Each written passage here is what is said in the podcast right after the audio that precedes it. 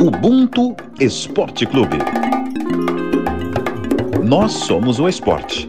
O esporte somos todos nós. Salve, salve família! Eu sou Rafael Zulura, ator e produtor. Confesso que eu gosto muito dessa palavra, Ubuntu. Para mim, ela significa solidariedade, generosidade, acolhimento, mas acima de tudo, essa palavra para mim significa afeto com o outro e com o mundo. Fala galera, Ubuntu Esporte Clube, episódio número 43 está no ar. Eu sou o Pedro Moreno, comentarista do esporte da Globo. Quero agradecer ao Rafael Zulu, que mandou pra gente essa definição de Ubuntu que a gente acabou de ouvir. E é o seguinte: episódio de hoje tem negócio de atleta olímpico com a gente aqui.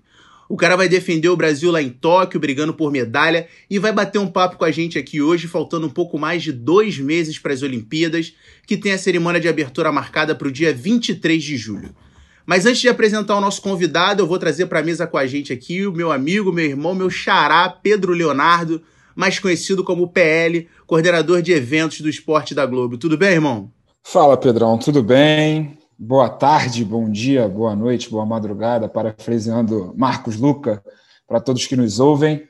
Eu não vou me alongar muito, não, porque eu acho que a nossa atração principal é o nosso convidado. Eu vou deixar se apresentar para a gente começar o papo. Então vamos a ele, o cara que é cria de Madureira, bairro no subúrbio do Rio de Janeiro, pertinho da minha área, Bento Ribeiro.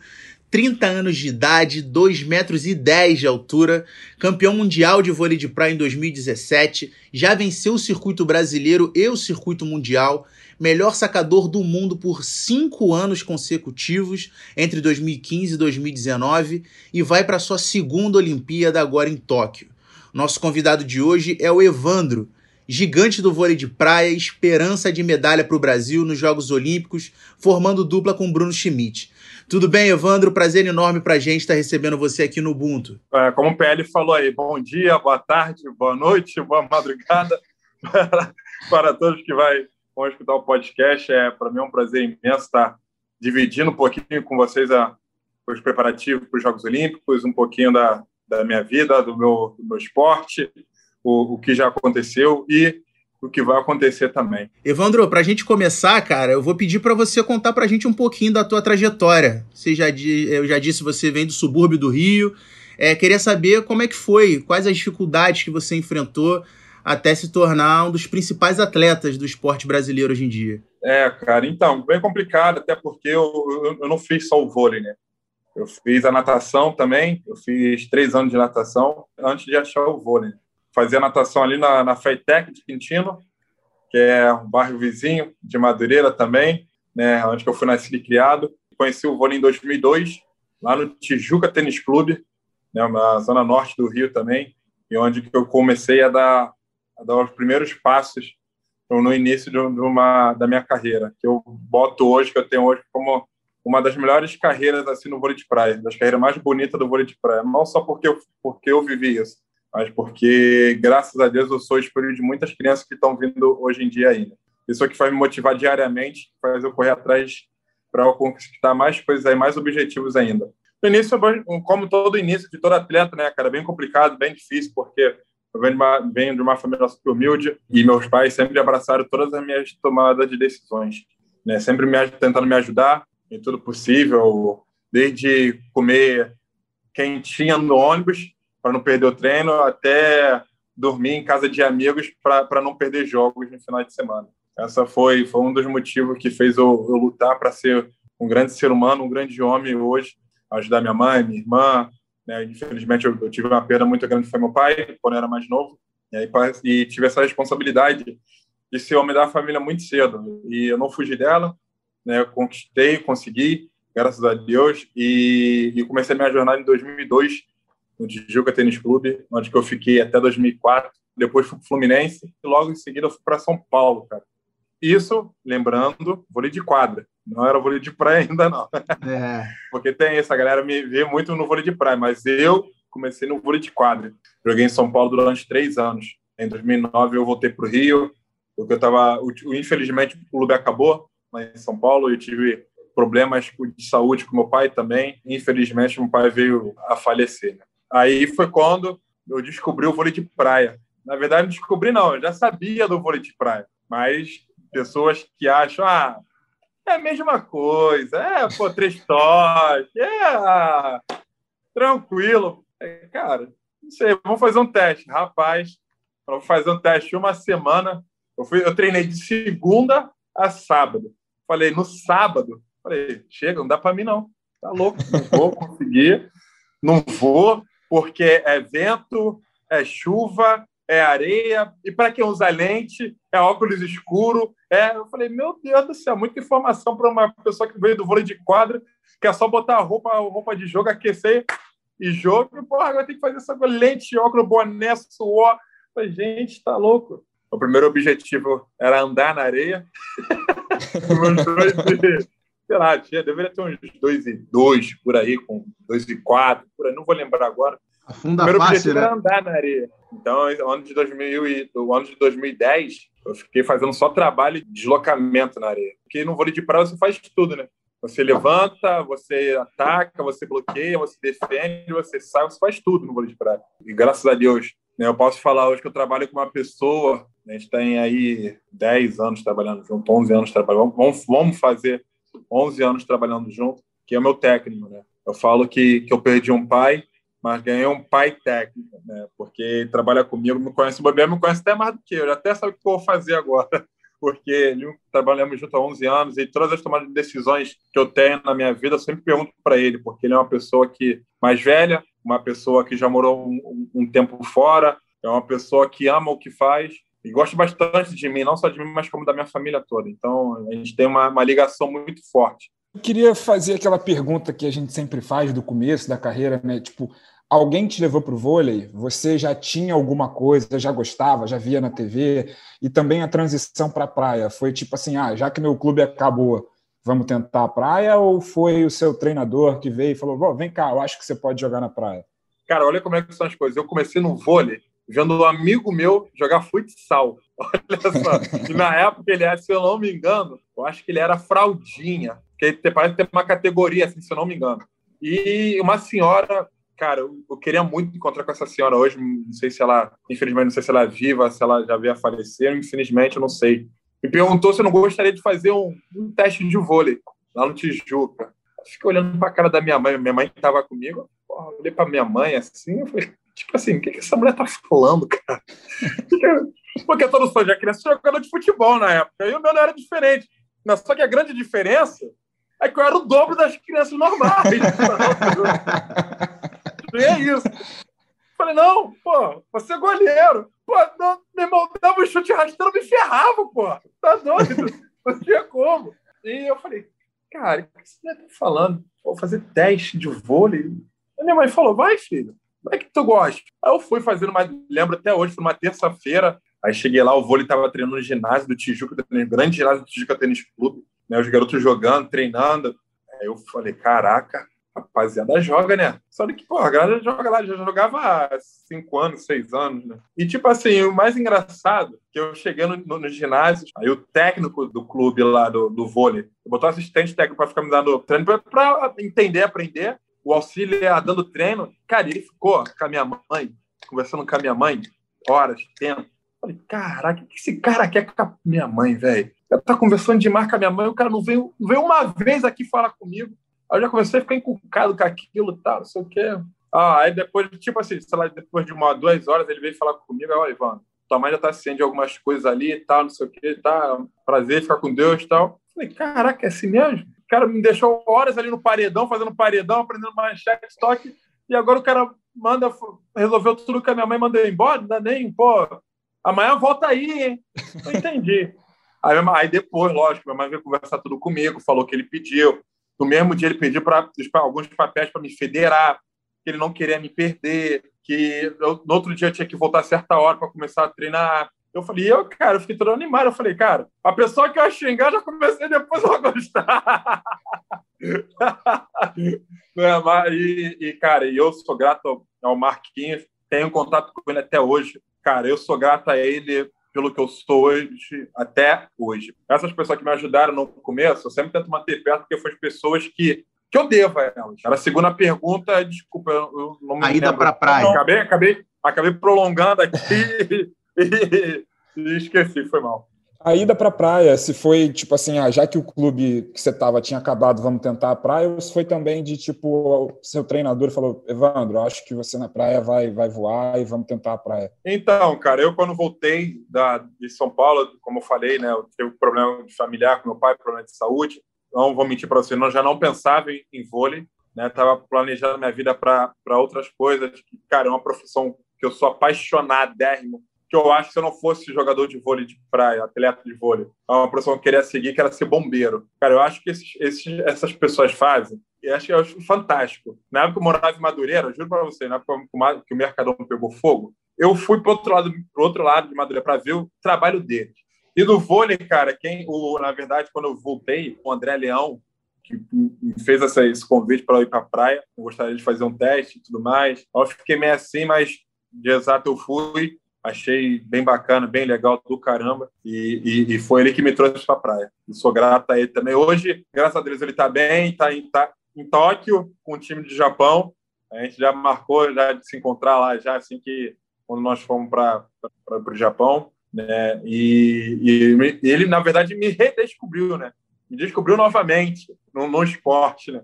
Que, como eu falei, é outro esporte e, e e eu fui e eu sou o que eu sou até hoje por causa dele, para ele ter insistido para eu ter vindo para o de praia. Evandro, faltando aí pouco mais de dois meses para os Jogos Olímpicos, é, eu queria falar um pouco com você agora sobre a preparação de vocês.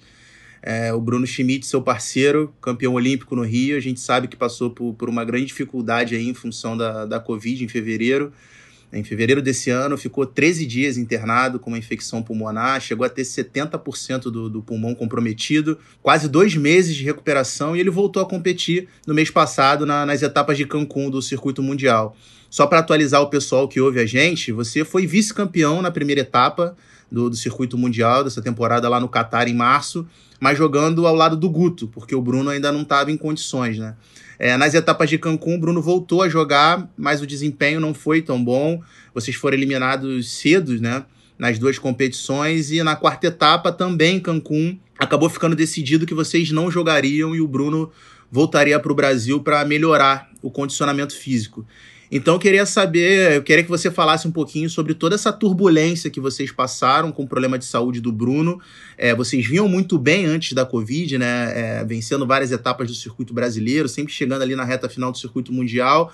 Então eu queria que você falasse sobre essa turbulência e como é que tá essa preparação de vocês aí, um pouquinho mais de dois meses antes dos jogos. Falar disso para mim é até um pouco complicado, cara, porque é uma pessoa que está no meu dia a dia. Eu estou mais com ele do que com a minha própria família, do que com a minha própria mulher. A, viagem é, é, é, café da manhã, almoço e janta junto. É no mesmo quarto. Então, assim, cara, fomos pegos de, uma, de surpresa, né, devido a essa Covid, porque o, o Bruno é uma pessoa que é um, é um atleta que se cuida bastante, é um cara que, que é regrado, regrado, Caxias ali.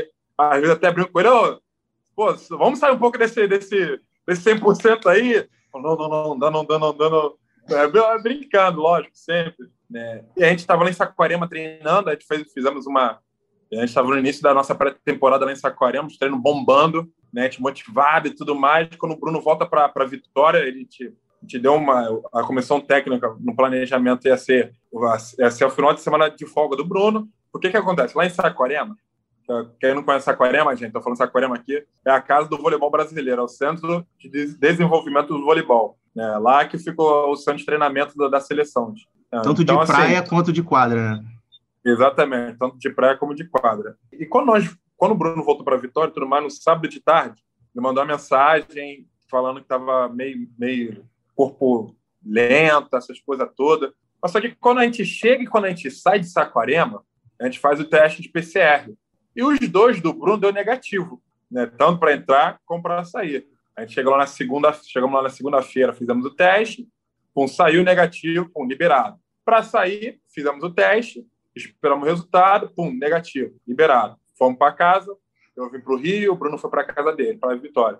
E no domingo, a, a esposa dele, a Laís, né, mandou foto, ó, o Bruno tá com 39 ou 40 de febre, não vou lembrar agora, acho 40 de febre. Gente, caraca, Laís, sei lá, faz o teste de PCR aí, dá um remédio para ele. Aí falou com o nosso médico, mas falou para ele tomar esse remédio tal, tal, tal, tal, o que tem é essa também de ser dope e não ser dope, né? E na segunda-feira, o Bruno amanheceu mal, não conseguiu voltar para o Rio e acordou e já foi direto para o hospital. Aí ele fez os exames todos, fez PCR, fez raio-x do pulmão, fez um. Aí faltava um exame do pulmão que não tinha ficado pronto, mas até então, exame de sangue também ele fez, até então tinha dado tudo bem, tudo zero, tudo tranquilo. E faltava só um.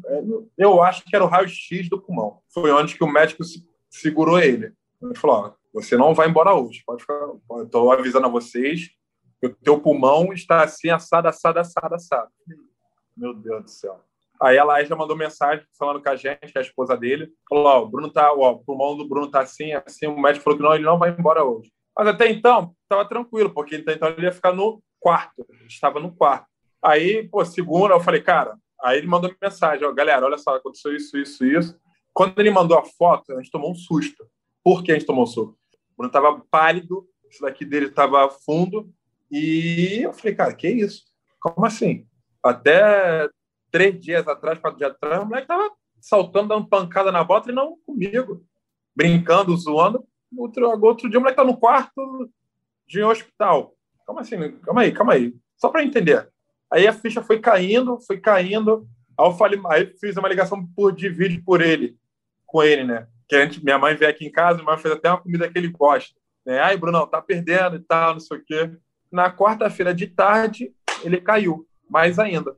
Aí foi quando ele, não sei se vocês sabem, mas quando ele subiu para UTI e começou a ficar com respirador, que não estava respirando bem, não estava conseguindo e tal.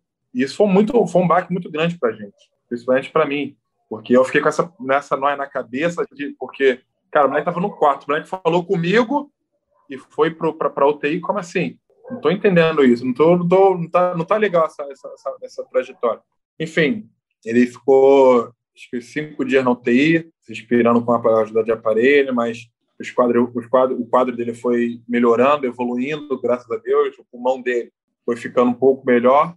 Aí, ele, depois de cinco dias na UTI, ele saiu, ficou dois dias no quarto em observação, que foi, foi uma parada muito intensa.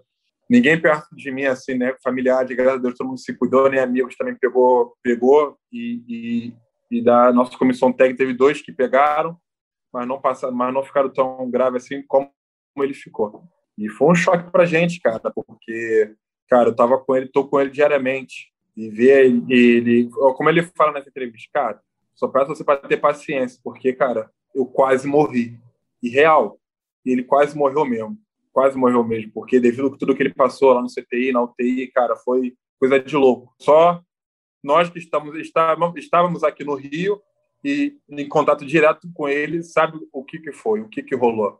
Imagina os pais dele que estavam lá com ele.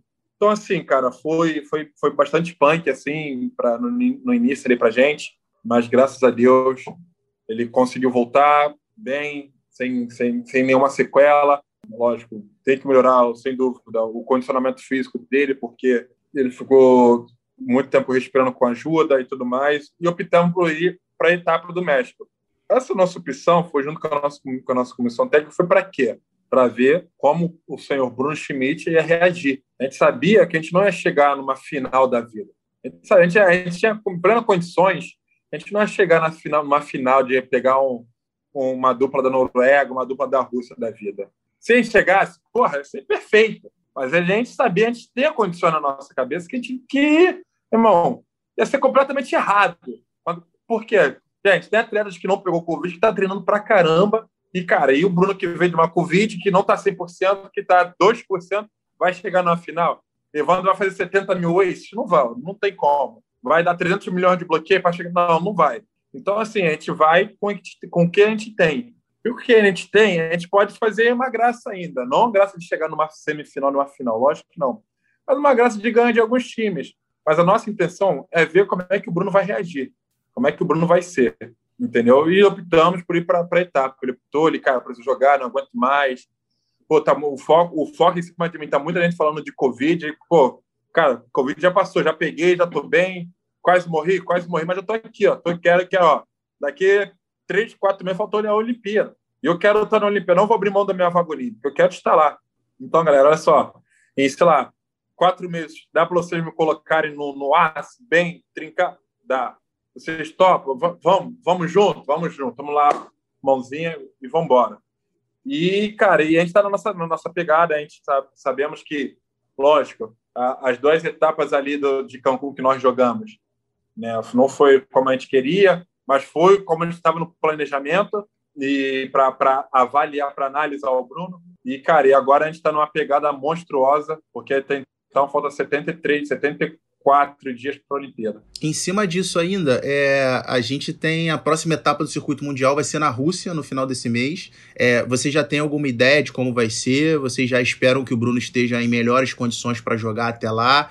É, é, tem alguma ideia de de repente ir com outra dupla ou vai ser o Bruno mesmo? E como vocês estão planejando chegar para Tóquio? Então, é, a próxima etapa de Sochi da Rússia, nós não vamos, nem eu nem Bruno, eu não vou jogar com ninguém porque não, não tem cabimento isso de eu jogar com uma outra pessoa nesse momento agora, porque o meu foco, meu objetivo é Olimpíadas e meu foco, objetivo maior é o Bruno. Por que o objetivo maior é o Bruno? Porque eu tenho que ajudar mais ainda o Bruno. Entendeu? Ele está lógico, ele vai chegar bem, ele vai chegar no auge lá na Olimpíada. Mas a gente tem que alinhar o nosso, o nosso físico com o nosso, com o nosso acerto de bola ali. Então, optamos, junto com a nossa comissão técnica, e não ir para Sochi, estamos querendo ir para o Strava, porque é duas semanas, né? Mas só que a gente acabou de ficar sabendo que o Strava está fechado para os brasileiros. Então, os brasileiros também já não vão para a etapa de, de Ostrava, que é a República Tcheca. Então, acho que vai continuar. A gente vai pegar duas semanas aí, treinamento firme, forte, lá em Saquarema, para chegar bem lá na última etapa do circuito mundial, que vai ser antes da Olimpíada, que vai ser em na na Suíça. Mas antes disso, tem duas etapas do Brasileiro aí que nós vamos jogar. E Evandro, já pensando assim em Olimpíada, quem você elenca assim como os principais adversários de vocês? Ah, cara, eu acho que não tem assim específico assim dois, três, quatro assim. Eu acho que a gente está falando de uma Olimpíada. Está falando de, do, de, de do, dos melhores times do mundo. O que, que acontece? Na Olimpíada, aprendi muito isso no meu, meu ciclo passado. Na Olimpíada, todos os times começam no pódio. Todos os times começam no pódio. Porque tá todo mundo querendo a mesma coisa. Tá todo mundo brigando pela mesma coisa. No decorrer que você vai fazendo ali na, na Olimpíada, vai caindo os times. E no final só fica só os três melhores, né? Então, assim, todos os times que vão para a Olimpíada têm, condição, têm condições de ganhar. É diferente de uma etapa do circuito mundial entendeu? Então, eu, eu, eu, eu, aprendi muito com isso no meu ciclo passado. Aquele time que está na Olimpíada ali foi porque eles lutaram, brigaram até o último minuto pelaquela vaga ali dele. E para ele brigar ali até o último minuto, porque eles são fortes. Então, eles têm, então, eles têm condições de ganhar. Você botar, você pegar hoje o ranking da, da, da, da Olimpíada, todo, os, assim, que, que a Olimpíada fecha até, o, até os 16. Né? E depois dos 16 tem um Continental Cup, que são que classifica por, por, por continente. Né? Pegar os 16 ali, os 16, os 16 primeiros times, todos os 16 já ganharam etapa no circuito mundial. É, filho. Não tem nenhum dos 16 já. Esse time aqui, porra, nunca ganhou nada. Não, mentira. Mentira. Os 16 já ganharam etapa do circuito mundial. Os 16 já foram, já jogaram Copa do Mundo. Os 16, pelo menos, sei lá, talvez uma dupla não tenha ido para uma Olimpíada. Um time não tenha ido para a Olimpíada. Então, assim, o nível hoje em dia está tá muito grande. Uma dupla, a dupla agora da, da, da, do Catar, né, que fez três finais seguidas. Esse time, eles nunca, nunca tinham ganho uma etapa. foram para três finais seguidas. Três finais seguidas. Então, assim, você vê que as coisas estão mudando. Antigamente era Brasil e Estados Unidos ali. Hoje em dia não tem Brasil e Estados Unidos. Hoje, hoje em dia tem Brasil, tem Estados Unidos, tem Noruega, tem Rússia, tem China, tem Catar, tem, tem tudo. Tem tudo. Hoje, hoje o nível. Hoje eu posso falar, cara. Hoje, o, o, o hoje os times estão muito nivelados no circuito mundial. Então, cara, lógico, eu quero chegar na Olimpíada, dar o meu, eu vou fazer, vou dar meu máximo, largar meu 100% ali dentro de quadra. Aí se eu largar o meu 100% ali dentro de quadra, vai ser o suficiente para ganhar? Porque hoje o nível está muito, tá muito intenso. Não só no, eu falo isso não só pelo vôlei, não só pelo esporte que eu faço, mas por todos os esportes, cara. O futebol também tá, tá uma coisa, o nível tá uma coisa bizarra. E se você não se cuidar, se não descansar, essas coisas, você não vai aguentar. Você não vai aguentar pelo nível que, pela, pelo profissionalismo que está hoje em dia os esportes. Lógico, tem algum tem que melhorar. Lógico, todos os esportes têm que melhorar, sem dúvida nenhuma. Mas o profissionalismo que está hoje, cara, tive uma conversa com o mestre dos mestres do, do vôlei de praia, que é o Ricardo, o cara que escreveu o, o caderninho do vôlei de praia. Ele, ele, ele falou para mim, ele falou, Evandro, sinceridade, se botar no meu auge e pegar o auge hoje, eu não sei se eu ganharia esse título todo que eu ganhei, não, filhão. Eu, na sinceridade, eu não sei se eu ganharia, não. É porque o vôlei antigamente era outra parada. Mas hoje, então, tá um vôlei completamente diferente. Antigamente você vê o, o, os habilidosos saindo e tudo mais. Hoje em dia o vôlei tem uma agressividade muito grande. Muito grande. E, tipo assim, o Bruno, que é meu parceiro, ele, ele sabe disso, ele cansa de falar, tá sabendo que se reinventar. O Bruno é o mágico, é, é tido como mágico, o circuito mundial mágico. Mas ele não tá fazendo tanta mágica porque o nível do circuito mundial tá uma coisa bizarra. Tá um jogador, é o bloqueador, é o 2 e 10, outro bloqueador é 2 e 4, 2 e 5. O cara deitou na quadra, tá no outro, tá no outro lado, no outro lado. Acabou, velho. É, é assim. A minha, meu, meu, minha dupla passada, o André, era a mesma coisa. Cara, eu com 2 e 10 e o André com 2 e 2, 2 e 3. Né? Nós fomos campeão do mundo assim. Eu sacando, desembestando no saque, ele bloqueando lá, eu deitava na quadra, pegava a bolinha, quando daí acabou. O melhor sacador do torneio, o melhor sacador do mundo. Um ponto para o Brasil ser campeão mundial mais uma vez. André no seu primeiro mundial, Evandro no terceiro. Forçou o Evandro, essa bola vai voltar de graça! O Brasil é campeão mundial! Campeão mundial no vôlei de praia mais uma vez! E é isso, cara. Eu acho que a gente tem que ser muito profissional no que a gente faz, sabe? Tem que ter o profissionalismo em primeiro lugar, porque a gente não, não, a gente não pode ter aquele, o dia a dia de, um, de, uma pessoa de escritório, porque a gente trabalha com o nosso corpo. Só explicando pro pessoal que tá em casa, você falou que o Bruno teve que se reinventar, porque o Bruno tem que 1,85, 1,86? Não, 1,84. Ainda joguei pra cima, então. Ele tem 1,84, então pra é, ser um cara. Então, entendi, uma moral pro Bruno. Então, assim, pra ser o cara que joga ali atrás, em tese, ele tem mais dificuldade para poder chegar nas bolas de, de fundo de quadra. É, você lembrou aí, Rio 2016, é, certamente foi um momento muito marcante na tua carreira. Você jogou ao lado do Pedro Sober, vocês caíram nas oitavas de final para uma dupla da Rússia.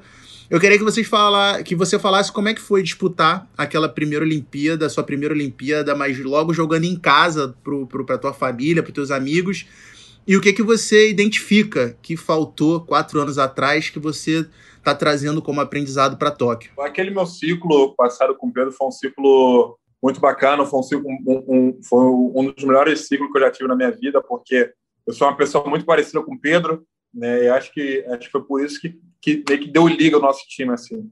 Né? Acho que o aprendizado da outra Olimpíada para primeiro de tudo, vamos lá, é, assim, jogar a Olimpíada em casa, cara, isso na minha vida nunca mais eu vou ter. Olhava para arquibancada, via minha mãe, meus amigos, pô, meus familiares, pô, aqui a que o, o, mais, o que fica, o que mais me marcou na minha vida na, na, nas Olimpíadas foi o seguinte: o locutor chamando a gente para entrar de porque entrava um de cada vez, né? Foi um marco muito grande para mim, né? Porque ele puxou lá do fundo do baú mesmo, com a número dois de Madureira, carioca, filho da dona Ana. Aí quando ele falou filho da dona Ana, olha, a, a, a, minha irmã, que já era enfermeira, minha mãe falou, minha irmã falou que minha mãe, minha mãe desmaiou. Com a número 2, de Madureira Cascadura para o mundo, o filho da dona Ana, o melhor saque do planeta.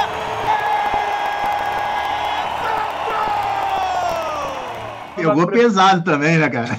Pô, a pressão da minha mãe despencou pressão da, pressão da minha mãe despencou e, ainda bem que minha irmã estava ali do lado com remédio, com tudo, né? Mas, mas foi, foi, foi bem legal. Foi, uma, foi um marco, isso sem dúvida, cara. Foi um marco muito grande na minha vida, né? Da, da, da, das Olimpíadas do Rio. Tenho meus amigos, meus familiares ali torcendo para mim, cara, foi fantástico. Infelizmente, não foi como a gente queria, como a gente estava preparado, né? A gente não queria perder aquele jogo ali nas oitavas. Eu acho que a gente já tinha condições de, de avançar um pouco mais, de ir mais além, né? Mas cara, é aquilo, cara. É, é, são coisas de, de, de, Deus, sei lá, que a gente perdesse ali, cara, para ter um ganho frente. Como é que são as coisas? A gente teve a etapa do circuito mundial antes da Olimpíada. Nós ganhamos. A Olimpíada, nós ficamos em nono, perdemos nas oitavas. E a etapa seguinte, duas semanas depois da Olimpíada, nós ganhamos. Então, assim, vai entender. Dá, são coisas que não dá para entender. Que ali nós não, não, nós não fomos mais além. Né? E, cara, o que eu carrego para esse ciclo é um Evandro mais, mais velho, mais maduro, mais experiente, passado por, por, por dificuldades né? nesse, nesse, nesses quatro, nesses cinco anos aí de, de 2016 para cá, que me fez crescer como, como atleta. Né? Acho que você só cresce com, com, as dificuldades. As coisas boas acho que você tem que manter, mas as dificuldades você, você faz você crescer mais como homem e como atleta. E estar jogando ao lado de um cara que já foi campeão olímpico e sabe como chegar um, a um, a um outro fator também que, que, que eu sigo também. E assim, se deixar, cara, eu quero muito, muito que o Bruno seja bicampeão olímpico, muito. Eu me entrego diariamente para, eu lógico, eu quero ser campeão olímpico, mas eu quero mais que o Bruno seja bicampeão olímpico, porque ele é um cara que merece bastante, cara. Não só pelo, pelo que ele passou pela Covid agora no, no, no mês de fevereiro, mas sim por, por coisas antes que ele já passou e que eu vivi e presenciei. Pô, que legal, cara. Ah, então, é, a gente está no Ubuntu, não tem como a gente deixar de perguntar nessas suas andanças pelo mundo. Preconceito? Teve, não vou mentir, teve, principalmente num, na, num país que, cara, que, é, que eu não gosto, não vou mentir, não tem por que mentir. Já sofri na, na, na Rússia, principalmente. Eu não gosto de jogar na Rússia, eu não gosto desse. Não, não, não, não vou generalizar desse país, né? Porque são, porque são poucas pessoas. Né? Mas eu não gosto de, de jogar na Rússia porque foi, foi o único país que eu sofri racismo, né? De, de, de em relação a pódio quando, quando eu ganhei uma etapa lá, mas enfim, é um país extremamente preconceituoso, não só na, na, no racismo, mas como homofóbico também. Eu acho que então é um país que está muito atrás ainda. É um país de primeiro mundo, é, mas é um país que está muito atrás ainda e precisa se ter um pouco mais de, de, de cultura para eles. É o que eu penso. Você se sente confortável em falar sobre esse episódio que você citou agora do pódio? De contar para gente? Não, foi, foi, foi, um, foi, um, foi um grupo de, de torcedores lá que ficaram fazendo gestos e tudo mais. E, e, queria, e tinha gente que queria tomar mais dores de mim, por mim, né? Mas eu falei, cara, deixa isso para lá, isso não vai abalar eu ter ganho, me abalar por eu ter ganho ou não. Poderia levar isso para frente, poderia levar isso para frente. Acabamos de ter um caso agora no circuito mundial, lá em Cancún, né, que foi com, com o jogador do, do, do, do Qatar, que é o xerife, né? Acabamos de ter isso e acho que só que ele quis levar para frente, tá certo, respeito. Isso é de cada um também, não, não nego, né? Mas cara, assim, nesse episódio aí eu não quis levar para frente, porque até então eu estava muito contente, muito feliz com a minha medalha de ouro, com a minha medalha de douradinha. Meu irmão, se, se olha só como é que foi. No momento eu pensei assim, cara, Pode me chamar de negro, de macaco, portanto que a douradinha esteja aqui no meu peito, meu querido. Tá bom pra caramba. Tá bom. Pode fazer o que quiser, então. Lógico. Só que eu, no momento eu pensei isso. Mas isso não é um pensamento legal. Eu acho que, por mais que você ganhe ou perca, o respeito tem que ser em primeiro lugar. Né? E isso é uma coisa que, que, eu, que, eu, que depois. Então, eu estava na euforia de ter ganho, né? Então, então, então o, o, o, membros da minha comissão técnica vieram conversar isso comigo depois. Depois que acabou, a gente voltando, a gente no voo, a gente conversando, né? A gente, eles vieram falar isso comigo. Ah, cara, a gente não quis te atrapalhar, porque já ganha, pô, foi bacana pra caramba, mas pensa isso. Isso ficou na minha cabeça e depois, assim, se arrependimento matasse, teria levado um pouco mais para frente. Não vou mentir, mas depois eu falei, ah, cara, às vezes foi bom ter deixado de lado ali e tudo mais, até porque não era meu país até dentro desse, dessa seara, você é, imagino que você tenha acompanhado, houve uma movimentação grande uh, dos atletas do mundo inteiro pedindo ao COI, o Comitê Olímpico Internacional, a revisão do artigo 50 da Carta Olímpica, é, que proíbe manifestações ou protestos durante os Jogos Olímpicos. E o COI acabou é, é, flexibilizando esse artigo. É, um relatório que foi divulgado no mês passado propôs que os atos sejam permitidos nas cerimônias de abertura e encerramento, na Vila Olímpica, na roupa dos atletas e, e redes sociais. Porém, o Comitê Olímpico e Paralímpico dos Estados Unidos já anunciou que não vai punir nenhum atleta que porventura venha levantar punho ou que se ajoelhe no pódio. É, eu queria saber, na tua opinião, qual, qual é a importância, diante de tudo que a gente viu acontecer, sobretudo no ano passado, é, e até nesse ano também, você citou agora é, o, o, ocorrido na, na, última etapa em Cancún, mas da gente ter atletas conscientes e participativos em manifestações, como fazem, por exemplo, Lewis Hamilton, LeBron James e, e vários outros. Eu acho que, tipo, acho que isso daí é de cada Na verdade, acho que isso daí tem que ser de cada um, tem que partir de cada um. Se você quiser levantar a bandeira, cara, parabéns, aplaudo pra caramba. Mas se tu quiser também, cara, isso daí é uma opção sua, uma escolha sua. Cara, eu não vou falar para você que vou levantar essa bandeira, que eu vou fazer, até porque eu tô, vou estar extremamente concentrado ali nos jogos. Não sei se vai passar ali no, por um momento, vai passar isso na minha cabeça, não pode. Eu espero estar no pódio comemorando minha medalha, meu irmão. Como, como não passou na minha cabeça esse episódio da Rússia. Possa ser que, sei lá, depois passe, depois da cerimônia, de. Falei, caraca, depois de passar, mas até ali então momento, cara, eu vou estar tão focado no meu objetivo que capaz de, de, realmente não passar, mas é importante. É importante ver, é importante essa, essa, esse sintoma, não, não só de racismo, mas de homofobia também, cara. Isso é um, isso é um ponto que muitas pessoas levam muito só, só o racismo, sabe? E tem, tem que olhar um pouco também para o lado homofóbico também. Isso também é uma coisa que vem crescendo demais, vem crescendo demais aqui no nosso país. Então, assim, tem que olhar para esse lado também, sabe? Tem que olhar para todos os lados que, que não sei, que por todos os lados que não é legal para a pessoa, aquela pessoa, sabe? Então, assim, eu, eu sou do, eu sou de muito de levantar a bandeira, sou Fiz, fiz, fiz no circuito brasileiro, fiquei lá com o punho pro alto, de joelho.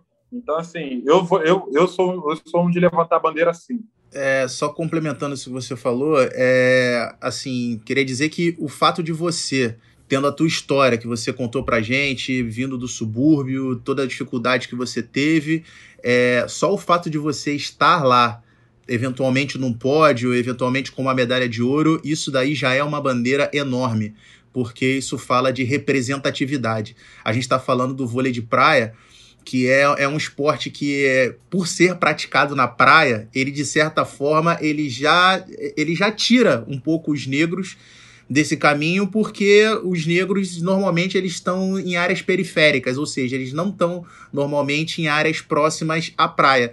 Então, se a gente for pensar, por exemplo, na realidade de um moleque que venha de Madureira para poder praticar o vôlei de praia hoje, porque vê o Evandro na televisão e acha aquilo sensacional, é fã dele, ele vai ter que pelo menos aí pegar uma hora e meia, duas horas de ônibus, isso se ele tiver o dinheiro da passagem para ir, para poder praticar, para se alimentar num treino, para poder voltar para casa e depois voltar no dia seguinte. Então, você estar lá é, negro, periférico, é, independentemente de você levantar qualquer bandeira, de você levantar o punho, de você estar tá vestindo uma camisa, aquilo ali já é um baita ato de resistência. É, na verdade, ele está levantando a bandeira no momento que ele pisa dentro da quadra. Exato. No momento que ele pisou dentro da quadra, com todo, com todo esse background que ele tem, ele já levantou uma bandeira.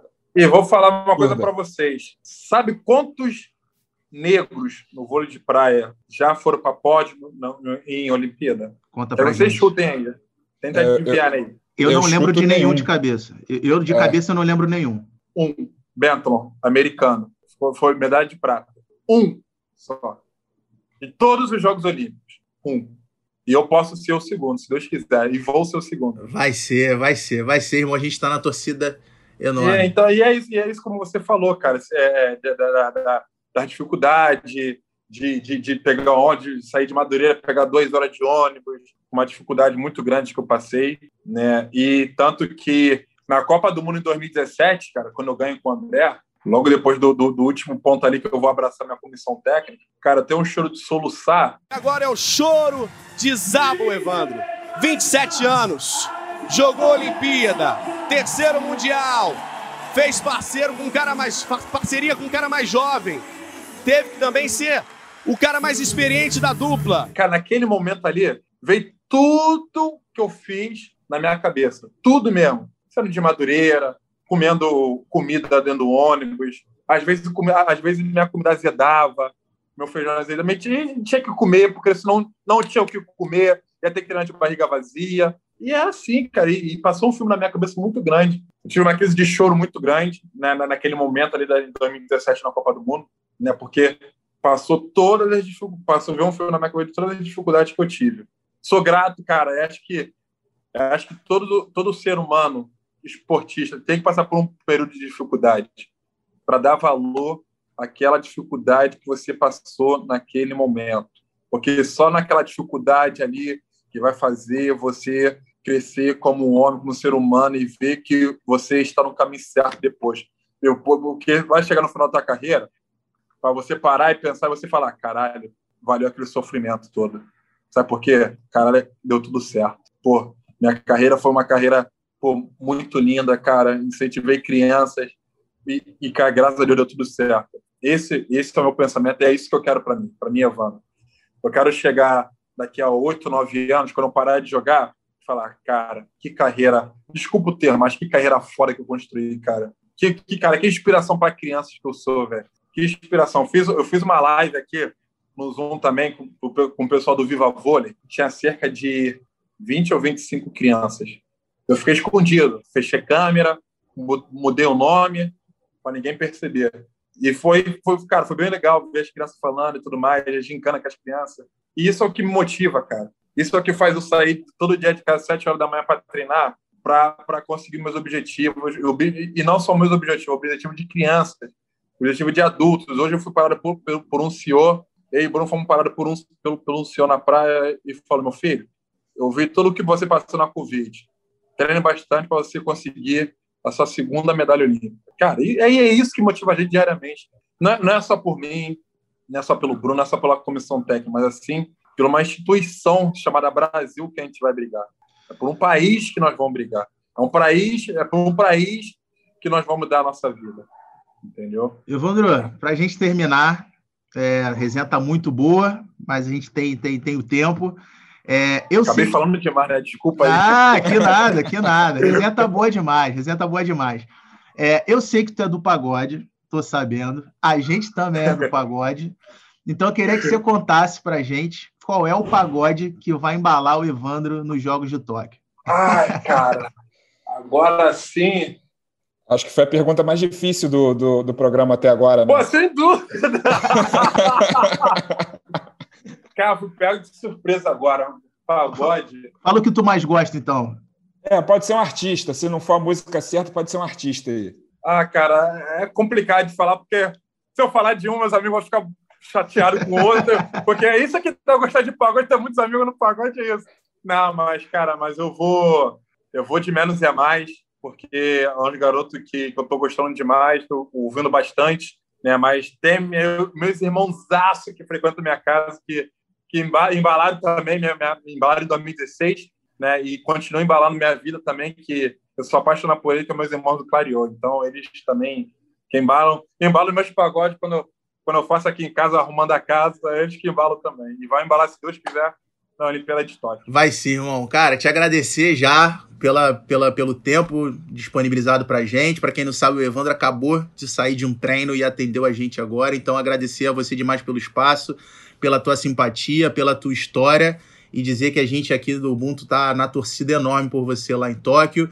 E, e vamos combinar, quando voltar com medalha, a gente vai bater esse papo de novo aqui para você contar essa experiência pra gente. Perfeito. É, eu que agradeço, peço desculpa, cara, pela demora, porque vida de atleta tem esses imprevistos, altos e baixos ali de, de treino, treino mais longo, treino mais curto, mais intenso. E eu acabei, acabei demorando um pouquinho para a gente começar esse nosso bate-papo. Mas agradeço vocês por, por, por, por esse bate-papo bem, bem bacana. Espero que de, depois da Olimpíada, assim que eu chegar, a gente esteja aqui, ó, esteja balançando aqui, ó, medalhinha para a gente, pra gente, a gente ter um outro papo agora pós-Olímpica. É isso, irmão. O Ubuntu episódio 43 vai ficando por aqui. A gente agradece a todos. A gente volta na semana que vem. Um abraço, até a próxima.